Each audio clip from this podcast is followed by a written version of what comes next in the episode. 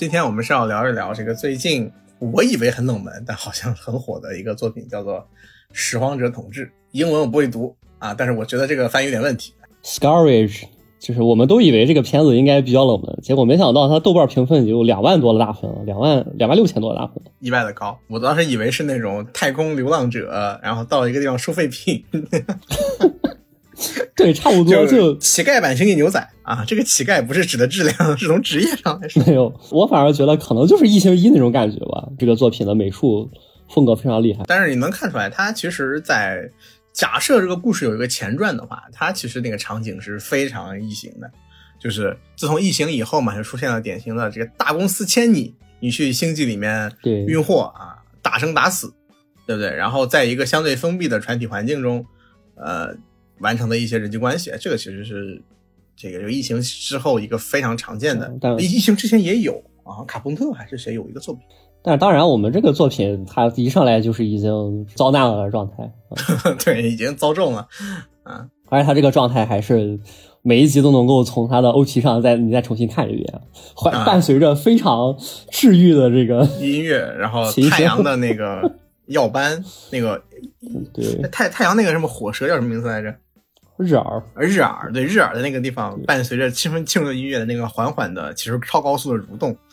啊！我当时就感觉这个片子有一股诡异的日本动画，一定是剧场版的味道啊！后来我想了想，很像 EVA 里那个那种那种感觉，太阳升起，然后地下星东京开始运作，但是后来发现这个是错觉，这个是错觉。肯定，他实际上想表达的是那种跟人类无关的整个自然的宏伟吧？啊，这种感觉。看完了之后，我第一反应就是题目必须得改一下，他他这个翻译绝对不应该被翻译成“拾荒者统治”。嗯，一开始我以为“拾荒者”说的是我们，就是人类在这里拾荒。后来发现，第一我不是拾荒，第二我更没有统治，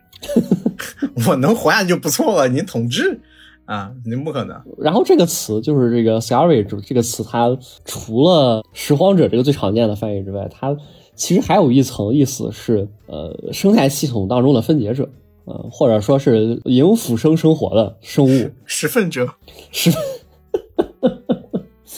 腐生，腐生。啊，没事没事。最经典的野外，如果遇见了熊，躺在地上装死，为什么呢？熊不吃死的，因为普通的生物都是不会吃尸体的，对，对他们要吃鲜活的，刚死掉的，啊，为什么呢？就是因为只有食腐生物才会去吃尸体啊，对，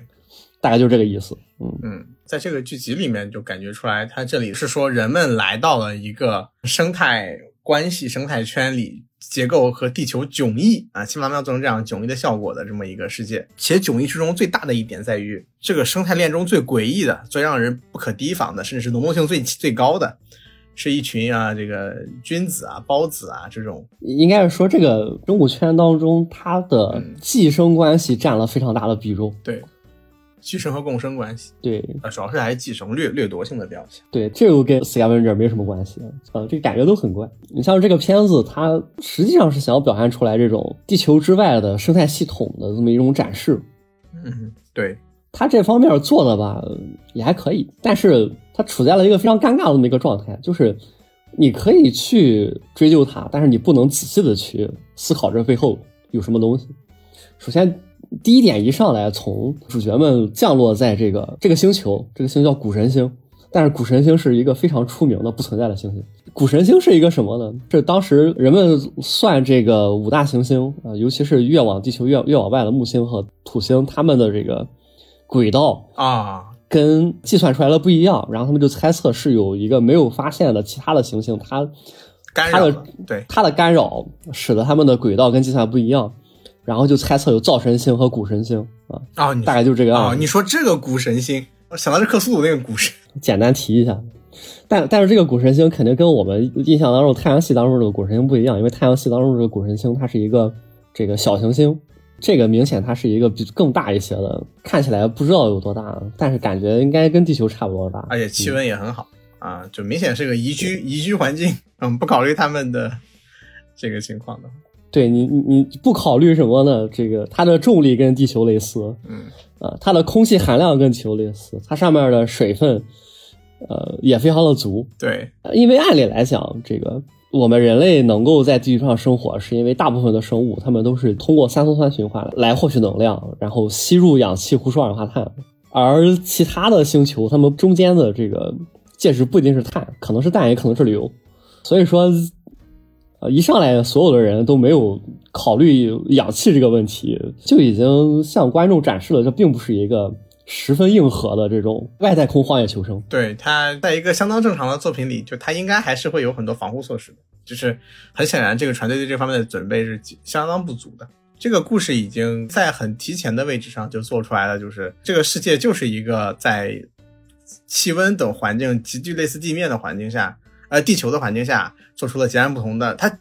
定了一个很窄的区域，然后再进行他们的生态建设。这种感觉其实也是整个作品的这种基调，也让我很不满的一点，就是为什么这个片子豆瓣评分会这么高呢？嗯，看下来我整体的感觉是太虚高了。它整体看下来就是这种，你一眼看上去感觉做的还不错，但是仔细想哪哪都是问题。嗯，我们先打个分吧，啊，先打个分吧。嗯，这个豆瓣既然打分七点二啊，九点二啊，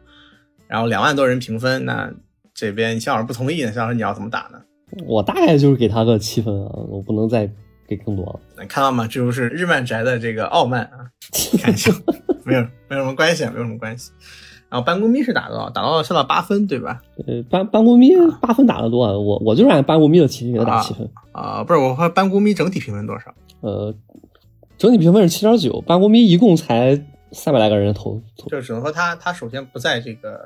这个这个范围内。对我感觉很惊讶，就是这个片子竟然豆瓣上两万多人评分了，班固咪上竟然只有三百多人评分，用户的方向是截然不同。对。至于为什么给七分呢？就是我刚才说的，就是真的完全没有办法细究。细究了之后，你就会发现你需要用更多的假设来去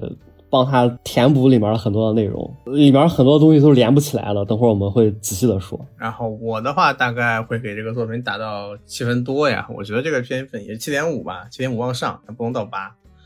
但是怎么说这一类型的作品它比较少见，尤其是很难拿同类的动画类作品。来自深渊啊！对我要说的话，那你要我想的话，那么来自深渊、迷宫饭啊，待会儿专门会让会让我先想起这两个作品是进行一个对比。对对，这对就是这种这种类型的作品，嗯，他们的区别和差异在哪里？所以我会觉得这个片大概是七点七点五啊，就是因为做这种片子很容易费力不讨好啊，所以我会有一个鼓励鼓励的思维，因为他毕竟做了大概有人统计过一百五十多种生物在这里头。啊，我觉得这正常的一个作品，它的这个很 光做这个设定就已经是很折磨人了。但是九点二分这个在豆瓣的分数来说确实虚高，它很可能是按照偏向于美剧的方案去给它打的分。因为豆瓣对于美剧、英剧的这个剧集类作品啊，我说了不说电影啊，分评分普遍都会跟同时期的电影的差距要在两分左右。评分给的特别高，所以我看他他可能按照了美剧的评分给的，类 B 站评分。对，但是但是九点二什么概念？九点二的概念的话，这个侦探啊，侦探这个片都才九点一吧，还是多少？也就得九分多一点。这个片从完成度上来说，那无疑是远逊于这类型的作品，对吧？所以我觉得九点多还是给的有点过于夸张了。这个片你你说他打个《rip and Morty，》像第第四季吧，还是第五季来着那种分数？比它分双低一点，我觉得是可以接受的。在豆瓣的，呃，你还记得咱们看了那个《职场小猎》吗？它豆瓣只有六点多分，所以说就是这个，呃，打分群体之间审美和爱好的参差啊。那么我们准备从两个方向来去吐槽一下这个故事它的这种不能深究的感觉。两两到三个吧。首先肯定就是它的这个生态系统建设。那么刚才说了，我如果我们忽略掉，呃，重力，呃，还有这个。呃，空气还有水之类的这些东西的问题的话，那我们去思考一个生态系统，它的生态系统建设当中，最先肯定要有生产者、消费者和分解者三部分组成的。而在这个故事当中，我们可以发现它的生产者的数量是非常少的，你几乎看不到。它里面的植物也是腐食类的植物，对，也是猪笼草啊那种感觉的东西。除了第一集一上来你能够看到一些。类似于植物的东西，越往后你会发现，类似于植物的东西是越少的。可能是懒得展示，你感觉它所有的东西都是或多或少的有一些侵略性。那那可太多了。以地球的生态环境来说，在大自然当中，你确实没有发现有如此明显的侵略性，甚至连风啊都有侵略性。第一集的那个飓风啊，手上都会长那个石头啊。结晶化啊，结晶老者，什么结从老白男变成结晶老者。太怪了，不要说怪梗，这种侵略性其实提供了一个非常紧迫的这种生存方向上的压力，给到了这个三组主角们，然后三组主角们分别采用了不同的生存策略。这个由 Sam 和这个阿修拉所代表的去研究、解析啊，并且试图这个控制、使用工具、使用。对阿紫和这个李维所代表的机器人李维狩猎关系。对，主要是阿阿紫比较抗拒绝拒绝去研究他们。他有一些，比如说他想把那种大型的鸟类召唤过来，结果鸟类把他的工具包弄飞了。就是他的沟通显然是受阻和不快的啊，而且他是那种典型的那种地球人对什么宠物那种感觉，就是那种感觉，对吧？他他把自己摆在了一个比较高位的一个位置上去观察游戏，包括狩猎呀，他是一个战士的思维。最后一组呢，就是卡门和这个原力荣源。啊，和小黑啊，小黑是个被包养的，太怪了。就那个那个怎么描述呢？就是那个圆头圆脑，有点像娃娃鱼啊。然后还有这个精神念动力啊，总之就感觉很强的一个动物。我们还是叫它原神吧，就这样了。这个这太怪了。卡门跟他的这一组呢，说实话，我觉得与其说是这个迫于求生压力巴拉巴拉这一堆，不如说是现在欧美常见的关于亲密关系的样板戏啊。什么内心创伤呀，什么中年危机？没有，他具体这么去设计，他设计这么个冲突在这里，这件事情本身是，哪怕在恐怖片里，包括今年的那个 Smile 微笑吧，啊，他都是都是在做这样的一个设计，就真的是不新鲜啊，真的是不新鲜。但是怎么设计还是可以新鲜一些的。包括它整体的故事线也是反向的，它故事线是给你讲这个他们这些人为什么沦落到这种地步的。呃，讲的是过去的故事，所以说困在回忆里。卡门的这个线就显得就比较虚浮，所以说真正的生存压力其实还是更多的降临到了这个另外两组身上。因为卡门现在先天它是一个被包养的状态，被饲养的状态吧，或者是说他天天然的被动的和这个小黑子太怪了，就小黑子这个小黑子进行了某种和共生和寄生的关系。我我我们就叫他原力荣源吧，不要不要不要再有点奇怪了。行啊，他和他和他和这个原力荣源形成了这种这种关系，就导致这个他其实不具备太严重的这个生存的困扰啊。他帮原力荣源这个。这个怎么说呢？就是摘果子摘不到啊，都会被温柔的放到地上，对吧？所以说他的故事就天然没有生存恐惧的情况下，就只能先完成心灵上的补完，或者说心灵上的这个重塑。就原游园它的这个，它这个整体的生态的这个设计也让人觉得非常的难以理解。就比如说，他们既然有这个原力，用原力来摘果子，难道不是更方便吗？为什么还要？脑控其他的生物去帮他们摘果子呢？就只能说是有一些这个心灵需求。这这这，我觉得很难解释。关键是，就那些小东西是跟他们伴生的吗？就他还要再给这些给这些小东西喂回去他那个黑色的液体。就是他那个黑色液体，一方面是有脑控作用，另一方面是营养作用，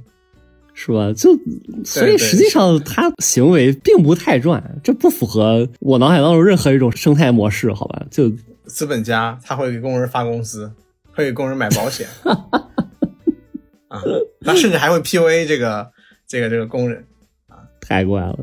这个不是就是，而且而且你能看出来，就是这个原力荣源本身，它也是分这个大小个的，就是它那只原力荣源明显是也是在这个原力荣源群体里属于比较弱者的那一方。就是或者说比较孩子的那一方，他在中间试图和大荣源进行一些就吃东西的时候，他也受到排挤的。卡文现在我们这个他更多的问题还是在整个这个故事的这方面的内容，这个我们就暂且待会儿再说吧，待会儿再说。我们现在还是先聚焦于这个这些生物的设定上。第二集的那个这个为了躲避这个风浪啊，然后这个这个萨姆和这个呃修拉进到了进了一个海葵肚子里，派拉斯特。它这个一开始的设计肯定是没有任何问题的，就是这些生物，它们把卵放在沙滩上孵化，等到天气恶劣的时候，它们再把卵吸回来，这个设计肯定没有问题的。但是接下来有这种长得像昆虫一样的东西从这个帕拉斯特嘛，宝可梦啊，特别宝可梦那个东西，通气口里边掉下来，然后它跟第一集出现的那些颇具机械设计感的这些这些生物相比，就完全不一样了。第一集他们两个从那个长得像牛一样的东西的肚子里面取出来一个刻一下能够发光的那个石头的那个啊，对，那个设计感，就是你你你一眼就知道这他们是在一个跟地球完全不一样的生态环境下去做一些，就是你下一秒不知道他们要干出来什么的事儿。第二集进入到这一阶段了之后，你会发现，嗯，接下来会发生什么，你完全可以预料得到。再加上这个虫子它整个的这个造型也非常的。不外星，你一眼就能看出来眼睛是眼睛。包括第一集你可以看到阿紫他他那边很多的这个生物啊，像那种这个头上长了三个翅膀像鸟一样的那种感觉的东西。对，小飞棍，感想是没有没有，它很像那个就是犬夜叉里面那个就是跟在那个桔梗旁边那种像龙一样的东西。这这些东西它都是没有鼻子没有眼的，是吧？对。这美术风格到了第二集就出来一个这个这个这个东西，然后还占据了非常大的篇幅。这个东西真的是直接哎摧毁了非常多的事情，就包括呃他袭击完了 Sam 之后，Sam 过一段时间就活蹦乱跳了啊。他被吸血啊，他这个一点事都没有。就涂上那个奇怪的那个药膏状的东西就好了。就不说这个瓢虫本身了，这个瓢虫它还是坐着一个巨大的母舰过来的，这个母舰上还能容纳四只瓢虫。那个巨大的母舰跟这个瓢虫有什么关系啊？总不能这个这些瓢虫在这个这些里面乱杀，杀完了之后，说实话，它这个乱杀本身就已经很怪了。就如果真的是在这个星球上有这个有这样的生态系统，我可以很负责任的说，两年就灭绝。但是那不也有那个海龟埋蛋，然后蛋被。蛋被人吃嘛？我觉得类似的吧。那海龟的蛋是埋着的呀，它不是像这样一个非常透明的东西在这个地方，你你你一眼就能看见这里有蛋，然后他们从这个上面毫无阻碍的就钻进去了，然后在里面乱杀，吃饱了肉再出来，然后之后再坐着母舰回去啊？啊，他那个母舰也没有露出样子来。嗯，对他那个母舰也没有露出样子来，你只看到了一个巨大的壳，然后壳上能容纳四个。对，而且颜色差不多，感觉是他们的这个大号个体。整个的这个质感下降的太厉害了，从第二季开始，得亏了后面还有那个在这个短视频平台爆火的那个神秘小人儿那个啊，第三季那个，对，第三季那个那个我很喜欢。他这个这个帕拉斯特的这个感觉，就是造型就像一个什么鱼蟹类的东西，戴了钢盔，就尾巴还有退化过的这个尾部嘛，还有一个针一样的东西，它这个都非常的地球。它甚至腿都是六条。对，腿还是六条，你并没非要执着于六条这个事情，都到这个里来。然后他还会发出音波啊，进行这精神攻击啊。就这个这个技能明显是用不到给这个海葵身上的，明显没有耳朵。对啊，太太怪了，太怪了。是这个这个设计很奇幻小说，为了这个冒险啊，为了这个危机时刻而设计出来一种怪物，它前后是很难去深究的。你像一群带着钢盔的怪物，这个从这个大的这个什么战舰上下来，就像极了什么。装甲车和士兵啊，这种感觉。为了躲避风暴，然后躲进了一家小餐馆里，结果结果这个小餐馆突突了。对，然后想要吃霸王餐，然后被两个这个路过的男女主给他给他办了，太怪了，太怪了啊！而且这个怪物的造型，还有他那种笔触啊，那画感觉画面的笔触特别像宫崎骏笔下的那种，他曾经那种特有的孩童残忍的时候出现的这个怪物。这个这个片子里的东西都设置。有两个是不忌讳，第一，他不忌讳把东西画的很可爱；第二，他更不忌讳把这个东西画的很残忍。这恰恰是这个宫崎骏我觉得特别常见的两个两个方向。难道不是来自深渊吗？啊，没有，来自深渊不一样。哎，深渊他其实不会画的很残忍，他都是用口述啊，用设定啊，对不对？他这个画面的这个限制级摆在这个地方。哎，反正这个同样还是继续萨姆线里边的这个小人大眼仔。给人一种因为看不懂他很那个什么的错觉。这一段微妙的给人一种，之所以觉得他牛逼，就是因为你看不懂啊。为什么这么说呢？就是他显然并不是想要让你看懂这一段，实际上是为了摒除人类中心主义啊，就是为了让大家明白啊，这个世界上有很多东西不是说为了让人看懂而诞生的。尤其是他这个小人还是一个明显好像具备一定智慧生命的感觉，但是又怎么说呢？就是就就不用朝生而暮死，对吧？就。两分钟嘛就没了，很奇怪，还还而且还内在遵循某种逻辑嘛。啊，先描出来一个小黑人嘛，我们总结一下，他也出现了这个像是花朵的那个花心的地方出现了这个圆球吧，把圆球拔出来之后有个小黑人诞生，然后填埋在里头。我觉得这一幕之所以能够给人带来这种震撼，主要原因是因为它其实有某种宗教意象这种在这里面，包括啊某种献祭与牺牲，包括这个空中悬浮的发光的圆球呀，这种类似于莲花座一样感觉的这种这种东西。对，这种像光轮一样感觉的东西，呃，再加上这个他呃出生，然后跟这个厄修拉有了交流之后，回来做自己的事儿，他啪一下把那个其中一个圆球拍碎，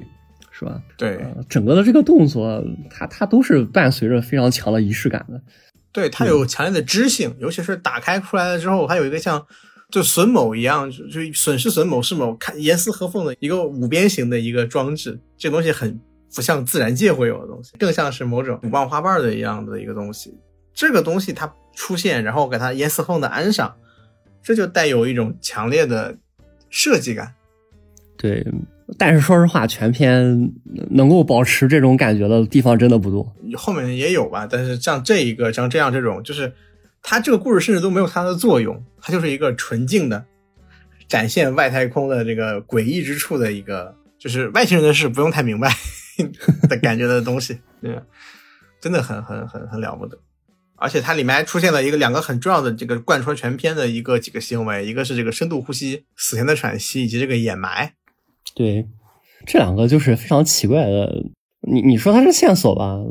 也算不太上，但是它又反复出现。就像我刚才一直在说的嘛，就是可以去想它，可以去咂摸它，但你不要深咂摸，越深咂摸越觉得你不知道这我到底想表达什么。你像刚才这些东西，我们我们还可以去理解啊，很多其他的这些东西的设计，就比如说这个，再接下来这个萨姆线这个里面，他们那个经过了那个窃取生物的基因啊，然后在自己的这个拟态生物对，然后让他去找到那个生物，把他拟态的那个个体埋起来之后，在族群里面散播孢子，或者是然后腐蚀掉啊，体液他们腐蚀掉。啊，这个东西就啊，我觉得是全片当中设计的最失败的东西啊，比那个虫子还失败。嗯，这个设计的目的性比较强嘛，就整个行为的目的性异常的强，而且主要是太繁琐了，太繁琐了。就不管什么样的情况，我都不相信会有这个生物是这个样子的。嗯，它前面的大部分的生物都是那种追寻着生物最基本的生活的逻辑去生存逻辑，对，去做出来的。他们有这样的功能、器官、乱七八糟这些东西，你能看得出来他们做这些东西的作用是什么？他们生存方式是什么样的？而这个你就觉得太繁琐了，没有必要。就是你没有必要用这种方式追杀那个你模拟的种群，而且你你扎完它，它就已经快死了。最最基本上来讲，就是你能无痛扎，就能够无痛吸血。嗯，就能无痛杀呀，关键是，对，也能无痛杀，是吧？就就根本没有必要去搞这么一套东西。嗯，除非他是想要用这些东西的尸体来做一个新的这个诞生巢穴，对吧？嗯，可以这么可以这么考虑吧？就是追踪追踪这种群生生物，因为你能看出来，就是他在追杀 Sam 的时候，拟态 Sam 啊，就是基因复制的这个 Sam，，他是在偷吃东西，也有一定的个人的这个行为。这种拟态生物的设计的既视感就非常强，就类似于说怪形啊。怎么多少都带有这种意味？你人类对，就完全都市怪谈的味道就很强了。你为谁谁不知不觉做出来一个你，然后他会取代你，甚至说呃毁灭到你身边的一切，而且还还能无形跟踪你，这个也很离谱。根据你的信息啊，你的残留，对，简单说就是你有这么强的这个能力，你干嘛当个这个灯笼挂着，暗搓搓的抓人呢？对吧？所以相对而言，能感觉得出来，再接下来三幕，再下一次的这个遭遇，就是这个遭遇的加强版，显得这一段就更让人觉得摸不着头脑了。你下一段遭遇跟这个十分、十分甚至有九分相近，是吧？太怪了，就是他的目的还是为了创造一个困难，让他们损伤，然后不得不求助，然后被别人所解救，然后赋予一个新的困难。他是这样一个目的嘛？中间还包括他们的物资被烧掉，他们都是这么不做的。对，所以说他们赛姆县的怪物就有很强烈的为了出事而设计，对吧？他们这些生态环境都不是很搭，充满一种我是为了我是为了让你遭重，所以设计一种生物给你的情况。但是由于只有两个人，所以说赛姆还不能死。整体的观感，哎，你当赛姆第一开始就要就要润走这个，他一开始跟厄修拉不是碰到那个稻草人同款恐怖气体。到那儿我就觉得，哇靠，这赛姆后面肯定会有一个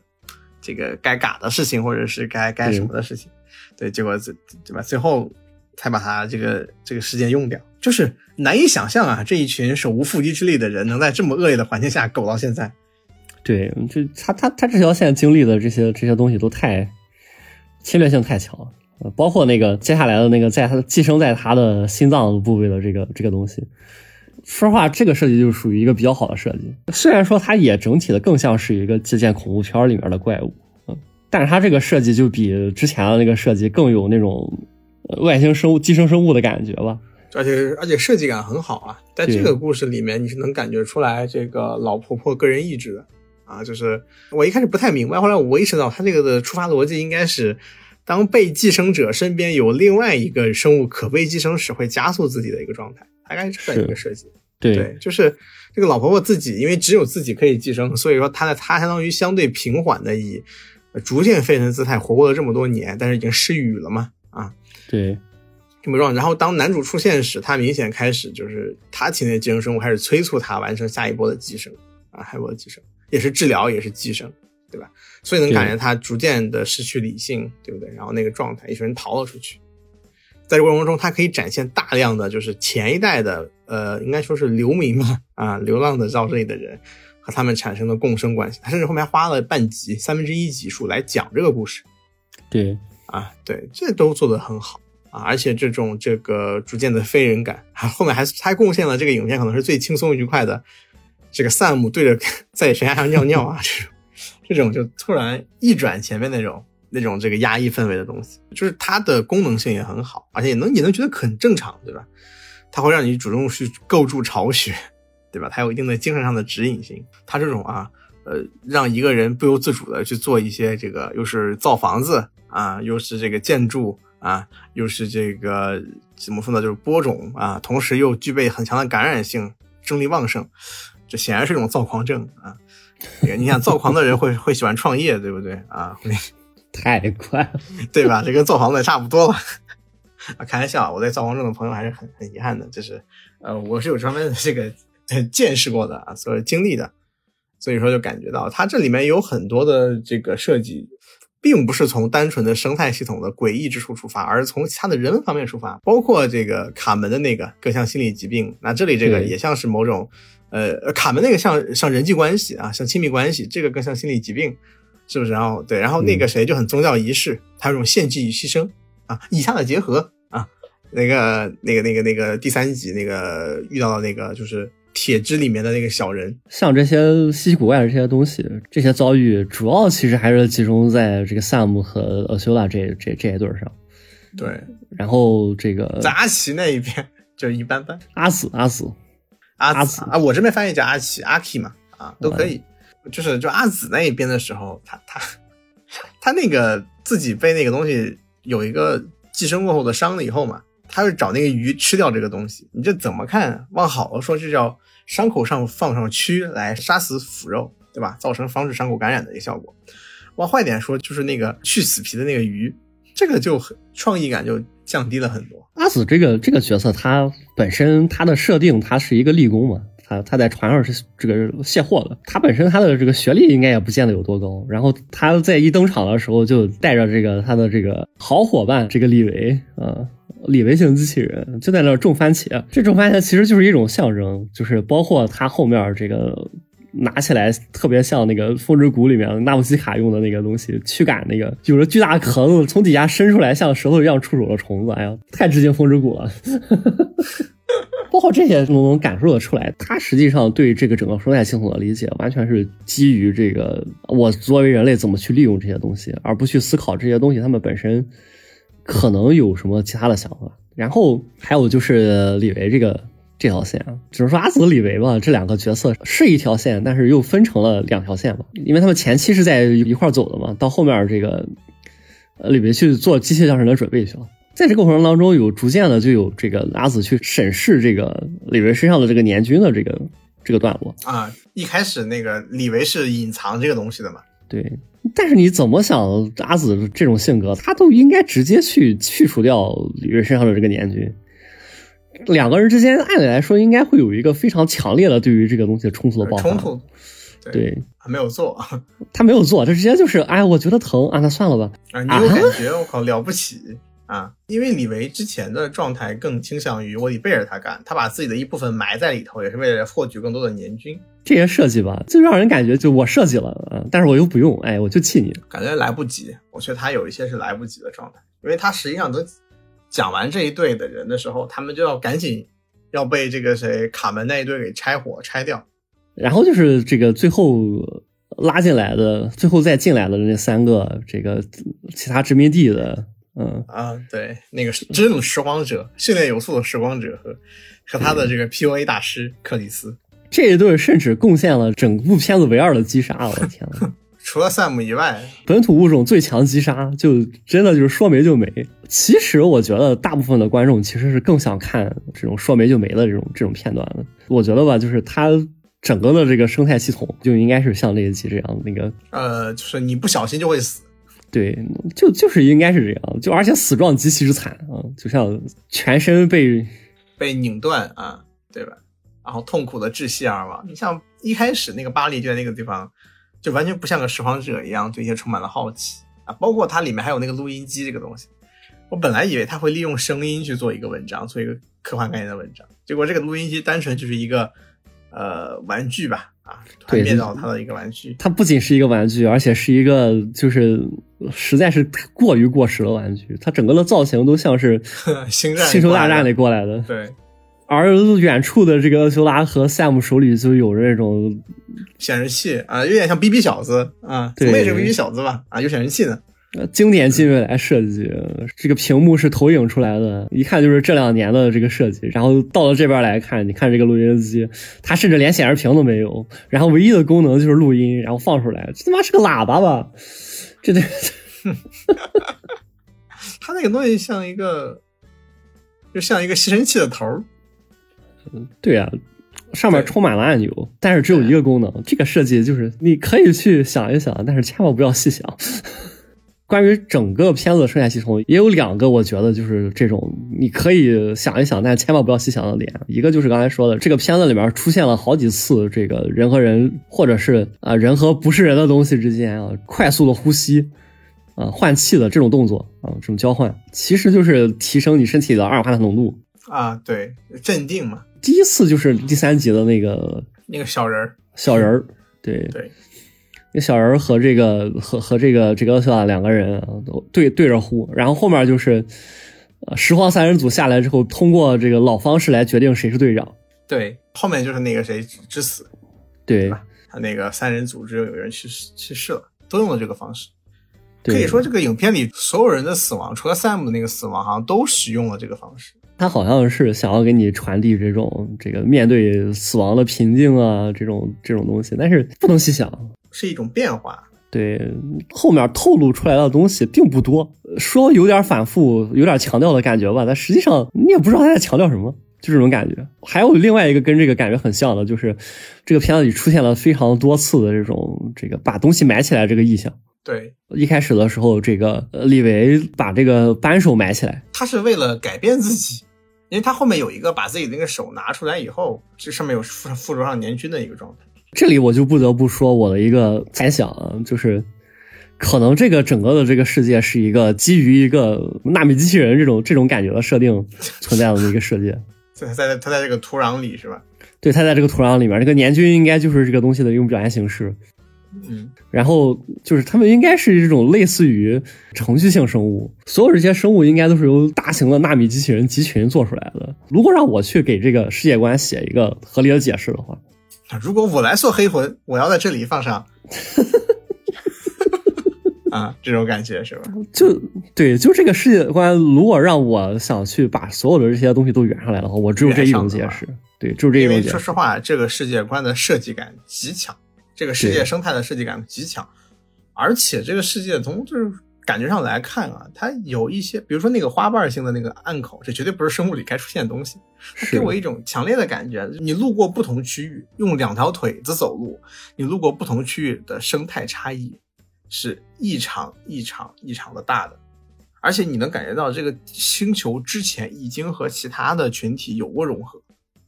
有有有一些外星文明的遗迹一样的东西对吧？很可能这个小人就是一部分。我们现在的进化论的知识告诉我们，生物的演化是没有方向的。对，而这个星球里面整体给人的感觉是目的性太极强，所有的生物都有一个明确的目的。对，尤其是第三集里面出场的那几个长得像宝可梦一样那个陆行鸟那种东西啊，他们那个陆行，他们那个有点像宝可，也是宝可梦，就是他会把沾染上那个汁液的人带走。对，带过去以后，你要把它烤熟了再吃。对，就目的性太强了，执行程序的感觉，就这完全就是执行程序的感觉，而不是一个生物应该有的感觉。包括第一集的时候，从那个奇怪的生物身上取出来，奶牛 取出来两个，磕一下之后就能够发光的东西。他用的这个手段就是拉一下肠子，拽一下这个，碰一下那个，他他他像按钮一样。对，像按钮一样，说不定修拉和这个 Sam 他们两个之所以能够做出这些东西，是因为他们本来就知道这个星球上应该是有一些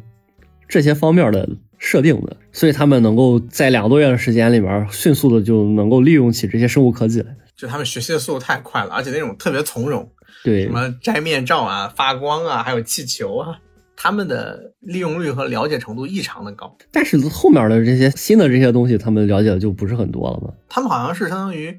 住了两个月之后才决定上路嘛。还有最后一点就是白花，白花这个意象太怪了。为什么？为什么说很怪呢？因为第一次出现这个白花的时候是这个在第一集最后结尾的时候啊，那个刚才说的那个奈女啊，之前的时候应该是有规律的从她身上取走一些。呃，可能每隔两三天从她身上取走两个，啊，可食性竭泽而渔。对，可食性竭泽而语。然后最后可能因为要走了，所以就把他直接杀掉了。然后他死了之后，就从他的身上诞生出来这个小白花。之后我们会发现，几乎每一集都会给你一个镜头，就是死掉的尸体身上长出了小白花，是非正常死亡的。呃，那个帕拉斯特，这说明什么呢？包括后面的这个李维，他登神之后也是，他甚至还能做出来自己吗？还能做出来小小熊的自己的个体，呃，这也是为什么我猜猜想是可能是纳米机器人这种设定，就是 这个小白花可能就是一些，可能就是这种程序注脚这种感觉的东西，一个一个休止符这些东西，对，但是它并不是所有东西都会出现，正常死亡是没有。嗯，就是非本地生物造成的影响的才会这样。卡门不算是因为卡门是被这个也参与到这个原力熔岩那个状态里嘛，主要是以赛姆这条线和那个谁啊和这个阿紫这条线上，他们造成的一些异常的这个对不属于这个生态的部分，都会出现这个白花。这个白花这个形象也过于正常了，正常过头。怎么看的都是这个被子植物们啊，这个 开始了。双子叶植物纲、黎万花亚纲的下辖了什么呃什么科啊？看起来像是石竹啊，非常的奇怪。那关于它的生物设计，我们就先吐槽到这儿。然后就是剧情啊，剧情我们也刚才在讲设计的时候也梳理了一部分。剧情这里我觉得最神秘的，或者说我最接受不了的，或者说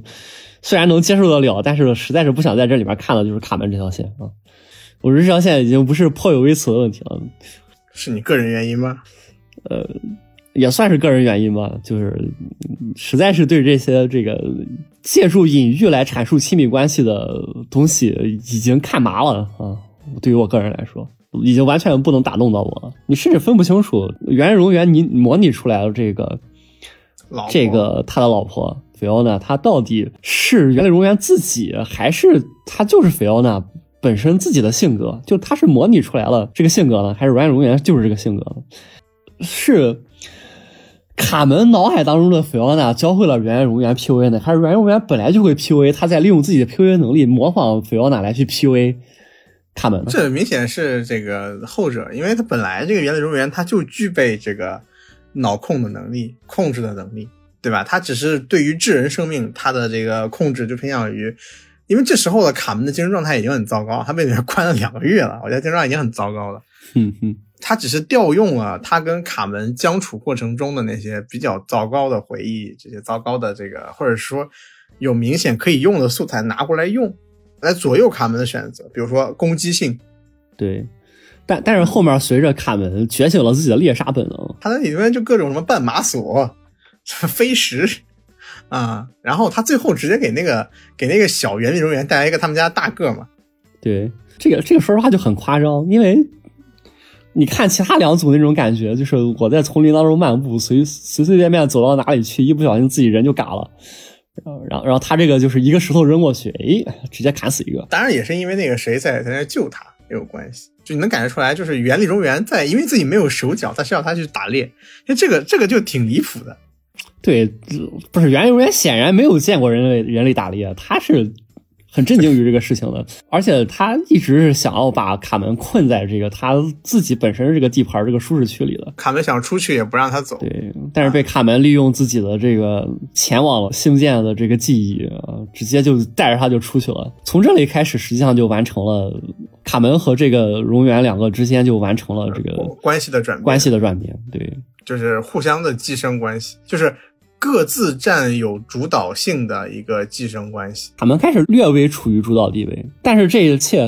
其实也是假象，是因为卡门处于主导地位，他觉得处于主导地位的主要状态还是他处在被控制下状态的这个这种这种主导，而一旦卡门想要跳脱出这个控制状态，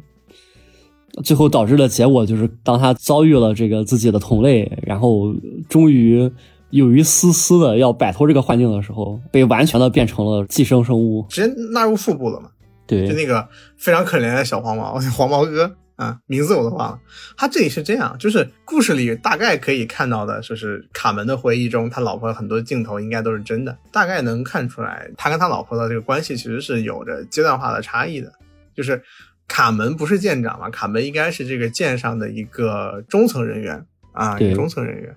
然后具备一定的这个能力来改变这个飞机的飞行，然后而且他他呢又非常需要这份工作。你看他之前看出来，他的老婆明显的社会地位比他要高，他其实陷入到一种常年的一种这个不满，被他老婆所支持，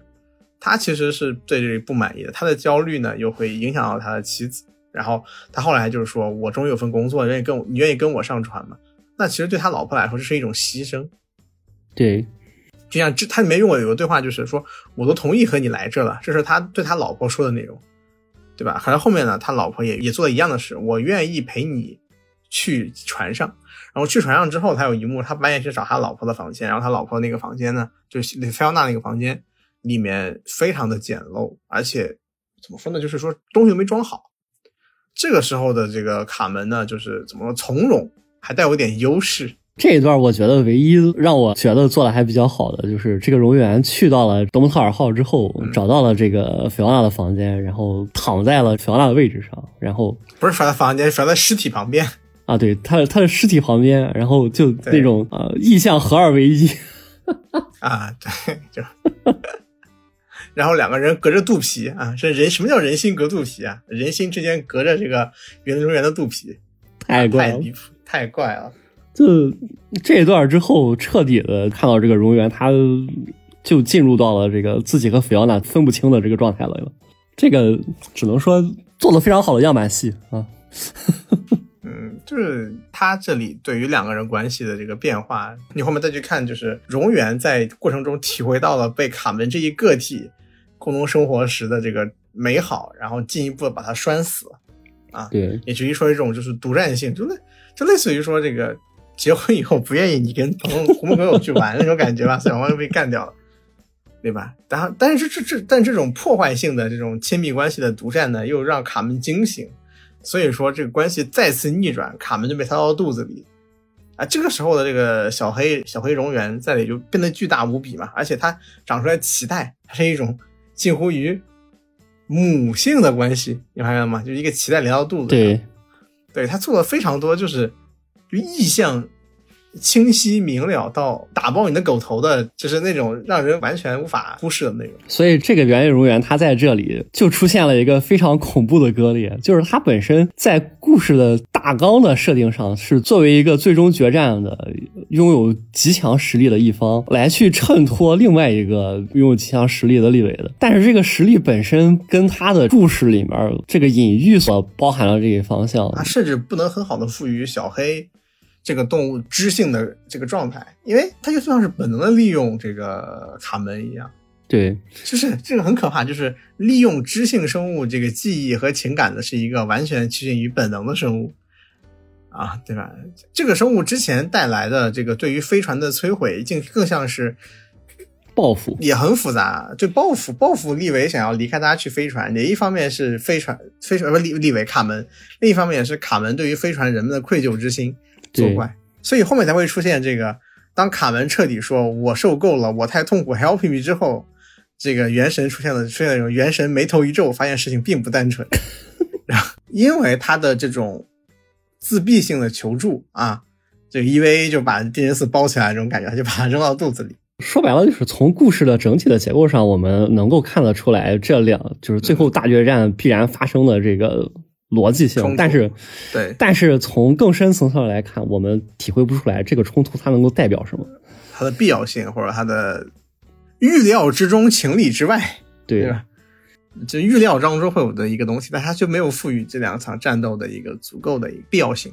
那么这个时候，我们再回来看到第三，刚才我们说到第三集，他在讲什么？他在跟你讲，我不要从人类的视角去看很多东西，很多东西是你不需要去给人为的给它赋予意义的。然后我们再来看，我们现在在指代它什么？然后我们就会发现，这个故事从一开始的这种我们是他试图讲这么一个道理，到后面滑落成了一个，我们就要讲一个完整的故事。所以说，我们必须要赋予这个故事一个合理的框架和这个框架背后所代表的这些东西啊，整个故事不可避免的庸俗化了。嗯嗯，至于这个庸俗化，其实就是它的前几集是那种上世纪的那种科幻片，就是展示概念啊，然后展示点子，给你就是就很像公路片。啊，当然我这里钱老师一向不喜欢公路片，但我觉得很像公路片。上世纪二十年代的那种这个这鬼力幻谈上连载的那种奇幻奇幻文学，就是我展示给你这东西就够了。它的这个一定要赋予其人物与动机的这个状态，其实是一种很很现代的啊，或者说很后现代的一个状态。就它它与其说是外星生物展示，倒不如说是另外一种别样非常原初的洛氏文学。它本身和我前两天被背刺的那个遗迹啊，不能说完全的这个不一样，有很多很像的地方。其实都是一个求生文学。我我在求生这个概念下，我需要做那种就是合理性就可以降低。他一开，但他一开始的那个求生又和后续有什么不一样？后续这个求生是人和人之间的求生，人们怀揣着不同的利益和状态，在某个地方争吵、战斗啊，然后就是说冲突，最后呢达成某种需要的结果，这个是不一样的。啊，这个是这个，然后他一开始的状态还更像是我们以求生为目的来展现的这种差异性的内容，并不会表达人和人，他还得表达人和这个环境。而他从人和人到人和环境之间的这个差异冲突之大，让这个剧本的前后的味道区别就大了很多。我本身倒是并不反对讲述人和人这个竞争差异这件事情，但他后面这故事讲的实在是不好。对吧？那个训练有素的时光者随地摸东西，然后被被当场带走，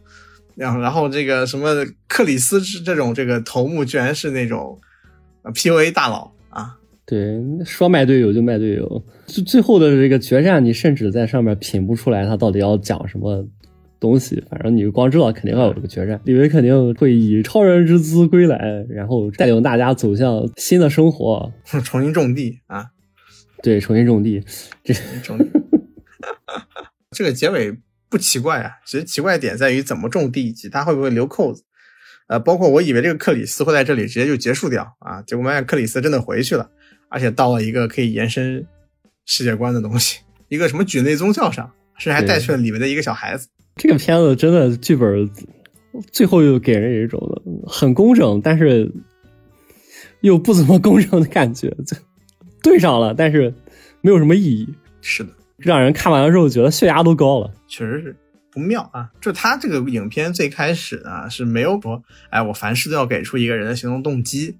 人们的状态就是没辙，到这个地方了啊。我们接触的都是一些没有道理，但只有结果和状态的这个当地的生物。你去感受这个东西啊，这让我想起来最近看的一个片子是那个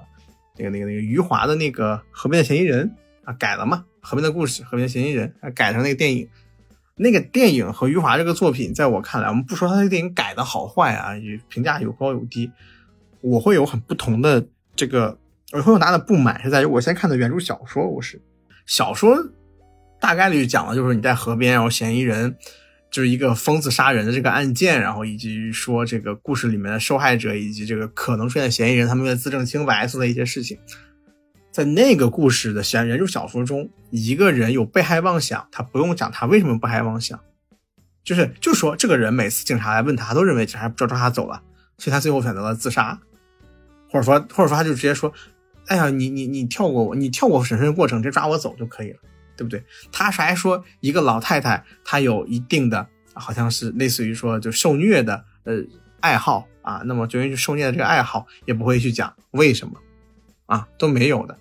然后包括主角的这个主角那个叫马哲这个人，他最后为什么会疯？啊，单纯的他正义感确实卡住了，他其实处理不了这个疯子，就疯掉了。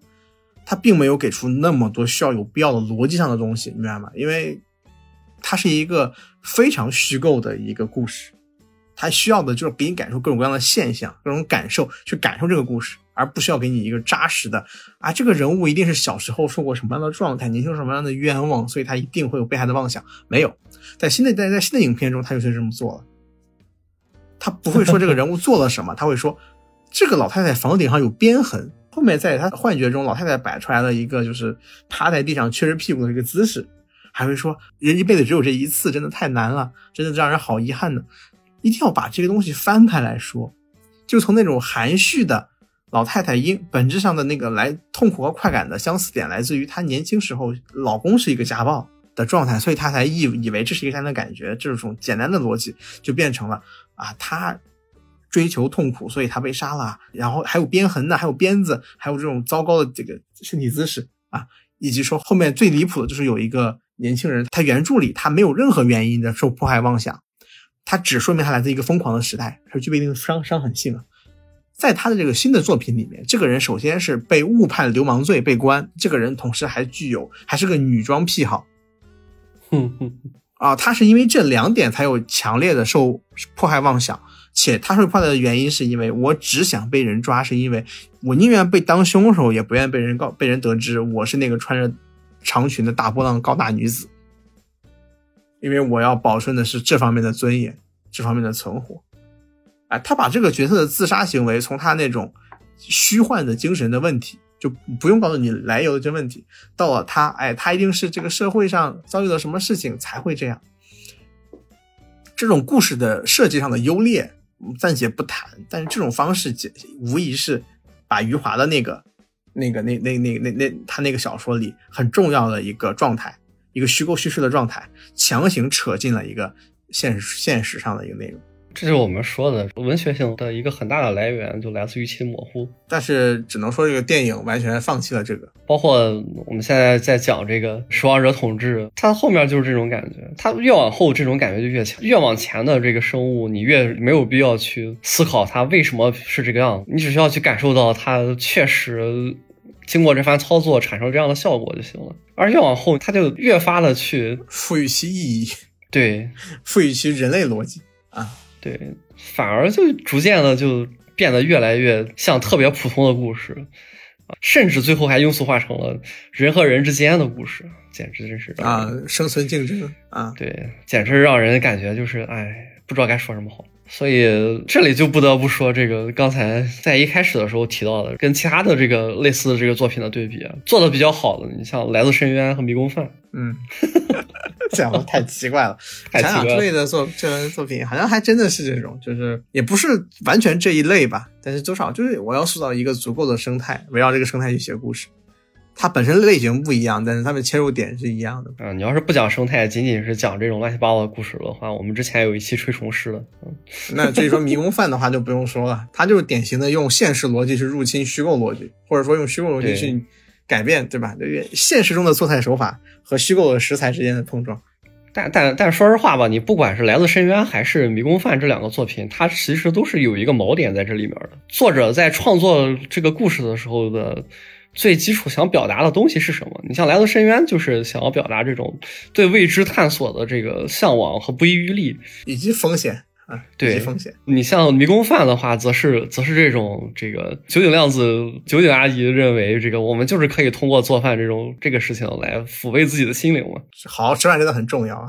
对，它都是有这么一个锚点在这里的，而这个作品它没有这个锚点，或者说正是因为它前期的锚点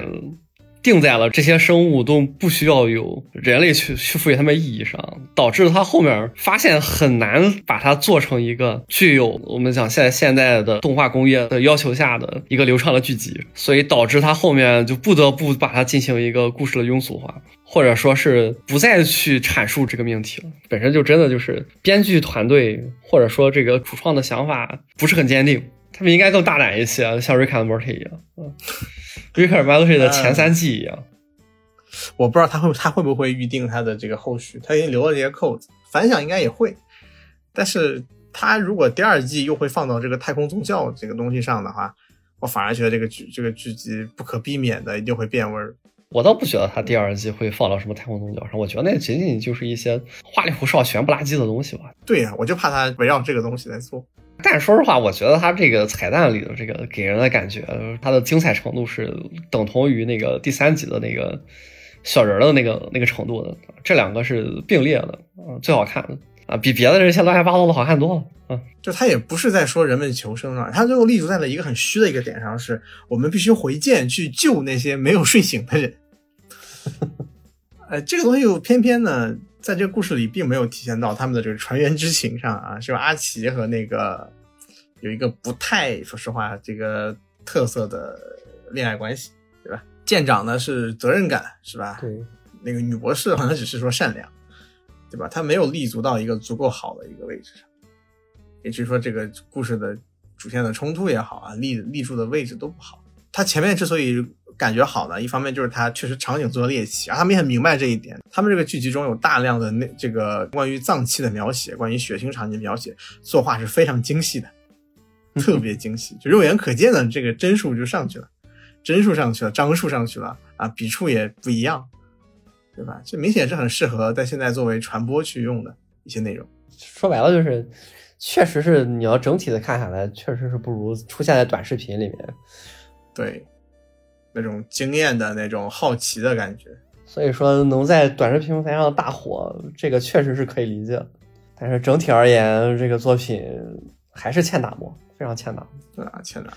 但是我还是很希望他第二季。对，哪怕他完整的就是写一个庸俗化的故事的话，有了第一季这些经验，应该也能够做一个完整的抓手吧，不至于说像这一季一样，很多东西你没有办法去深究它。当然，我怀疑。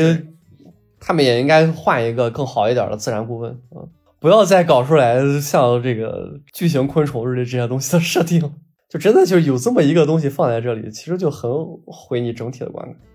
是毁那个质感，嗯，对。包括还有那种什么猪笼草，什么东西掉在里头，然后它合上把你绞杀，这个过于正常了，只能说。没有一开始那种你根本不知道接下来会发生什么那个味儿。比较好的呢，反而是那个寄生心脏那一块的那个大妈，她对于这个当地作物的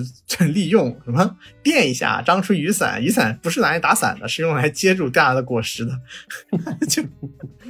哎那个设计感、创意还有这种感觉都很好，预期违背吧？嗯，前面这些东西，包括刚才说的这部分，都有非常强的这个良性的这种预期违背，但是后面就看不太见了。乃至于最后的这个大决战，那那都是一眼看上去就知道会不会肯定会发生的事。吐槽到这里啊，整体来说推荐看嘛，推荐看，但是对于它的这个评分呢，还是谨慎的一个乐观啊，这个乐观并不同意。对我不太同意豆瓣这个分儿，实在是太虚高。但是我觉得还是好看的。但是这个影片还是因为它前期那种彷徨的质感，使得这个片它前期有一种冷淡的感觉。确实，刚才说的这种冷淡的质感做得很好，就是这种在这个星球的极富侵略的环境下，走一步算一步，都随时可能死掉的这种感觉。另外一个是它的配乐极其有这种压迫和窒息的感觉。嗯，对，它的它的音乐不论是在用于反差还是用于什么，做得非常的好。但是相比较之下，我觉得它的配音就，我我有点听不惯吧。我觉得配音过于过过于冷静了啊，配音过于冷静了。可能就是导演的要求，他这个。音乐老是让我出戏到阿神啊，我觉得差不多，很可能啊，都有那种类似的那种非常空灵的打击乐作为大的环境泛音当中突出来的这种迎合着你的心跳的这种感觉来去渲染恐怖气氛，就这个味道。对，这种强烈的味道。这种音乐让人想起来生命活着啊。对，这个影片就是无数的生命在你身边，你分辨不出来什么是什么。对，还有这种极富侵略性的年军的这个 场景，这是为什么我们觉得这个作品还是很值得大家去看的。最起码目前为止，它基本上没有同类，没有没有竞品，没有竞品。对，没有竞品。虽然说刚才说的《来的深渊》和《迷宫反》的刷也不是竞品。对，嗯，对，所以说评价这个片子就很难在一个比较正常的领域上去打分。所以说，哪怕给的分是这样，但是我们是推荐看的，是推荐看。我一开始以为这是一个傻乐呵的那种太空轻喜剧啊，因为当时我是看到安迪在推这个东西，发现根本就不是，是没有想到。一六年的那个版本，一六年的他们的那个概念片嘛，就是跟第一集上来的那个厄修拉和赛姆的那段很像，就是两个人经过一番操作，最后从一个巨大的大气生物身上摘下来两个蛋蛋，然后用来嗑药，嗑了那个东西之后，他们就可以回想起纽约的。街头那种感觉，反正就 三四分钟这么一个这么一个片段，啊，差别还是很大的，是吧？对，就说实话，那个短片的落脚也落得很怪，就是 要不能停嘛，啊，对人类社会怀念，这肯定不能放在这样的故事里面去用了，这个桥段。对，按理来说，就你已经到了一个这样的世界当中去了，整个的这种探索和求生的欲望，肯定远远比。乡愁要浓郁的多，而乡愁也不应该用嗑药这种方式去展现。这没法说，这个这个不同的这个国家的特色吧，啊啊，这也也有可能吧。但但是这个东西，因为它如果使用这个桥段，它应该是在一个相对灰色、轻松的，说灰色，呃，诙谐轻松的一个氛围，比如黑色幽默。你要换成那个无主之地，大家的船掉到了一个叫做潘多拉的行星上，行星上全都是年军，啊，还一群疯子，那完全可以用这个素这个东西，但是这里肯定不行。这故事里面的人都是饱含着某些伤痛、执念，还有克制，啊，还有 T 二百五的某些时候。好，这个今天就到这儿吧，我们下次再见。下节目再见啊！这里是青南社。大家如果对这个节目感兴趣呢，想是如果大家愿意支持我们的话，大家可以上这个叫叫叫做，等一下，这块不能打更啊，让我跟流畅的说完它啊。大家可以上这个爱发电啊，有我们的一个支持项目。啊，毕竟做这个真的很辛苦啊！大家如果有什么意见，也可以这个给我们留言，或者说在花店上支持我们之后再留言，我们会认真看的啊。呃，总之就是谢谢大家收听，我们下期节目再见。